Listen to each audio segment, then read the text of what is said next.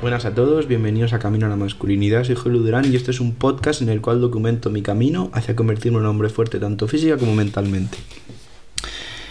Episodio de hoy es algo que me he dado cuenta que me ayuda un montón y que no he comentado aquí, pero realmente es algo que ya os digo, está ayudando mucho. Y como este podcast va sobre cosas que os pueden ayudar, pues esto creo que tenéis que escucharlo. Eh, siempre hablo de estudiar, ¿vale? Últimamente estoy hablando mucho del tema del estudio. Pero me he dado cuenta de que es muy importante el sitio en el que lo hagas. Me explico. Si tú estudias en tu casa todos los días, no tiene nada de malo, ¿vale? Pero sí que es cierto que puede llegar un punto en el que te sientas como ya aislado, ¿no? Estás todo el día encerrado estudiando, te sientes que no sales, es como te puedes llegar a sentir un poco agobiado en el sentido de, de encontrarte aislado del mundo, ¿no? De decir, estoy aquí encerrado, no salgo, no hago nada. Por lo tanto, el sitio en el que estudias tiene que ver. Y yo me he dado cuenta de que a mí me está yendo muy bien el hecho de irme a una biblioteca. En concreto, a la biblioteca de mi universidad. Porque mucha gente de mi clase, muchos amigos míos, también van a la biblioteca, entonces el hecho de tener que ir hacia allá, ya estás saliendo a la calle, eh, te tomas un café antes o en, o en la pausa entre, yo qué sé, imagínate que estudias 3-4 horas, pues a las 2 horas te tomas un café y al salir te vuelves con gente hacia casa o, o te quedas hablando un rato. El hecho de a esas horas de estudio añadirle tener que salir a la calle, tener que moverte, hablar con gente que conoces, eh, y bueno, incluso sin hablar con la gente, ¿vale? Imagínate vas a una biblioteca en la que no conoces a nadie, pero que oye, que también tienes que salir. Solo el hecho ya de salir a la calle, de tener que irte fuera, de tener que estar ahí, pues eso, con mucha más gente, en un entorno diferente que no es tu casa, y luego vuelves a tu casa para descansar, me he dado cuenta que es algo que me ayuda mucho. Me ayuda mucho en el sentido que me hace más llevadero.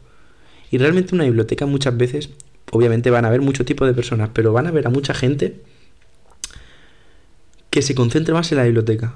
Yo decía antes que no era mi caso, pero era porque no había ido suficiente. O sea, yo me di cuenta que yo ahora voy y si me pongo unos auriculares con un vídeo de fondo, con música de estudio, jazz o lo que sea, y me pongo a estudiar y dejo el móvil en la mochila, pues estudio mucho mejor. O sea, la, distracción es apenas, apenas mínima, o sea, no existe.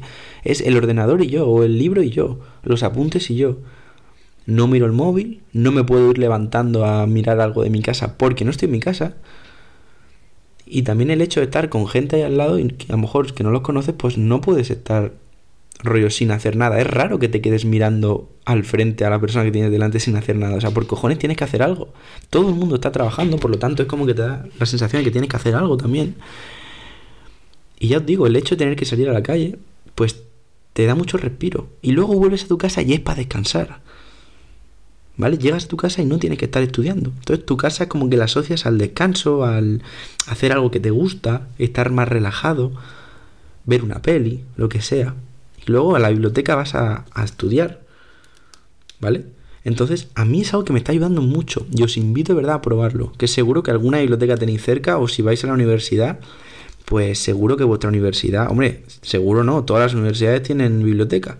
Así que pues eso, y si estás en bachillerato, ves a bibliotecas municipales o de las universidades, también puedes ir. Yo ahora cuando estudio en la biblioteca hay gente que está estudiando para selectividad que los veo. O sea que puedes ir a todas las bibliotecas, son gratis. Son gratis, puedes ir.